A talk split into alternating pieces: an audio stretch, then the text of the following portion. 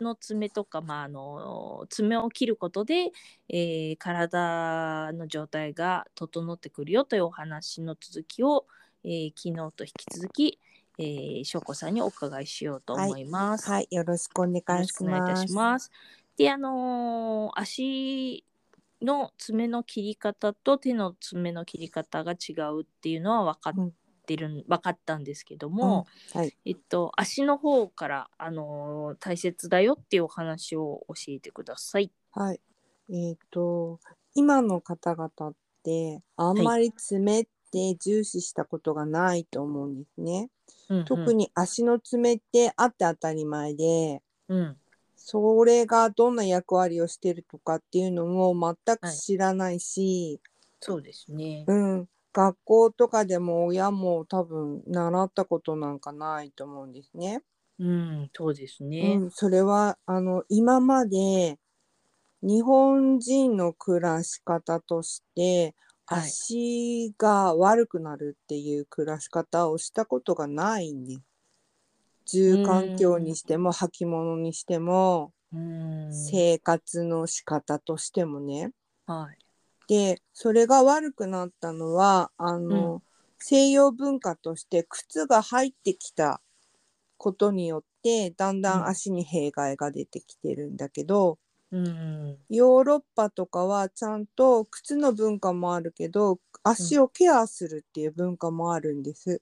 はい。でもそれを日本があの明治維新とかあの頃に靴の文化は持ってきたんだけどうん、足は今まで悪くなかったからうん、ケアするっていう文化は持ってきてないんですね。まあざっくり言えば靴だけ持ってきたみたいな感じで。そうそうそうかっこいいからねまあ、。かっこよかったらそうですよねどの時代も、うん、そこに弊害が出るなんて思ってないし思わない思わない、うん、それがだんだうん長い間使うことによって、ん足の弊害が今すごく出ててうんでそれをうーんと今いろいろフットケアをやったりとかはいあとはなんだろうなえっ、とエステの人がやったりとかいろいろやってるんだけど、まだそこまでうーんと一般市民に認知されてないね。うんうんうん、でそれがやっぱり元で足がどんどんどんどん悪くなってる人が多い、特に今は子供とかはすごい悪いよね。うんあのドイツだと靴もまああのまあ職人がいるからかもしれないけど、ポドロジーでしたっけ足のなんかあタコとか魚の目とかも削ってくれて、うんあのあそこ多分ああいうのって爪もやってくれたと思うんですけそどうそうそうやると思います。結構ねヨーロッパいっぱいある、イギリスもあるしうん、あとフィンランドとかあっちの方本当の靴の文化のところは足をケアするっていうお医者さんばりのところがいっぱいあるんです。だって医療的な知識がないと確か本当本場のそのフットケアで爪削るとか多分できないですよね。なんかいろいろ規定が医療関ね係厳じゃないとしねいのがあるね。うん、ですっごい街中にいっぱいあるからもしちょっとでもなんかあれ変だと思うと、すぐそういうところに行けて軽いうちに見てもらえるっていう文化もちゃんとある。だからあれかその結局靴セ靴セットみたいのも もうあのーなんだろう靴を買った時点でもううんそこは親もおじいちゃんももう子供ももう足が悪かったら行っておいでみたいな感じでうん、それは放置するものじゃないってことですよね。そうで昔は木が木の靴だしね革じゃなくて。そうそうあのオランダの、ね、民たことある族衣装とかあるある。あれ、うんあの私民芸品だから木なのかと思ってました。うん多あの分素材じゃない素あ材のとして木を踊るやつみたいなやつですよね。うん、ああいうのも履いてた時期があるんじゃないですかね。まあ木を削るだけだからね真ん中に足が入ればいいって思ったらあれでいいですもんね。うん、でそうじゃなくてだんだん進化して革使ったりとかうん履きやすい靴とかをいろいろ考えて進化したんじゃないかなと思うんだけど、うーん。日本は本当に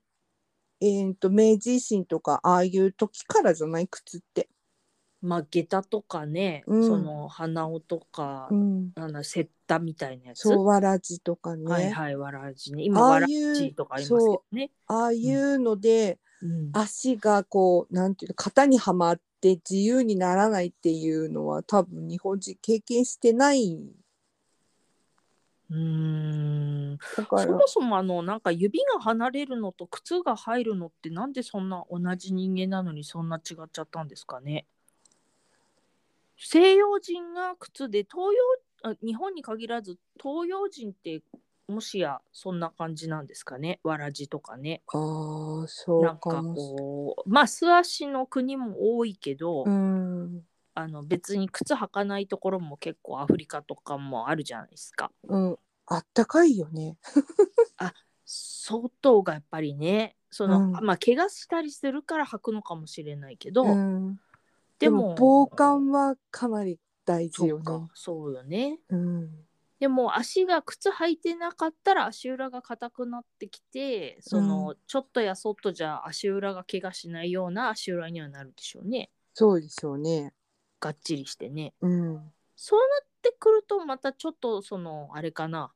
あのわらわらじとか履いてた時はもっと足裏硬かった可能性もありますもんね。硬かったかもしれないですねねプカプカしてなそうですよね。うん肉あと猫の肉球みたいうんなね。そうね。あね猫猫も猫だってそ肉うです球よ柔らかいけど、家猫とね野良猫は硬いもんね。硬いひび入ってるまあ痛くはなさそうだけど、うん黒なんねひびが入っててあの鏡餅がうん劣化したみたい。いな、 うんうんうんうんお正月のお餅がどんどん水分抜けてう ん。ひびが入ってきたみたいな足裏ですよね、野良そちゃんっうて。そうですね。犬も外歩く犬はそそううだし。そう、なんか、ちょっとあの、すやっぱスタッドレスタイヤ的な。うん。でやっも、ぱり環境によって変わるんでしょうね。お家の猫ちゃんは、まあ、飼い主のその可愛がり鳥にも違うけど、結構ふわふわですよね。そうプニプニして柔らかいとで綺麗なピンク色だったり確とか。かに。木とか登ったりもしないし、うん。やっぱりそういう猫ちゃんもだから爪切り猫も爪切りますよね切ります。足爪ねうん。でもやっぱりロノラちゃんは外で爪研ぎしないと自分で伸びていっちゃうから木とかでガリガリやるんでしょうけそどうそうそうそうそう。じ自力なんでしょうけど自力で調整するんだと思います。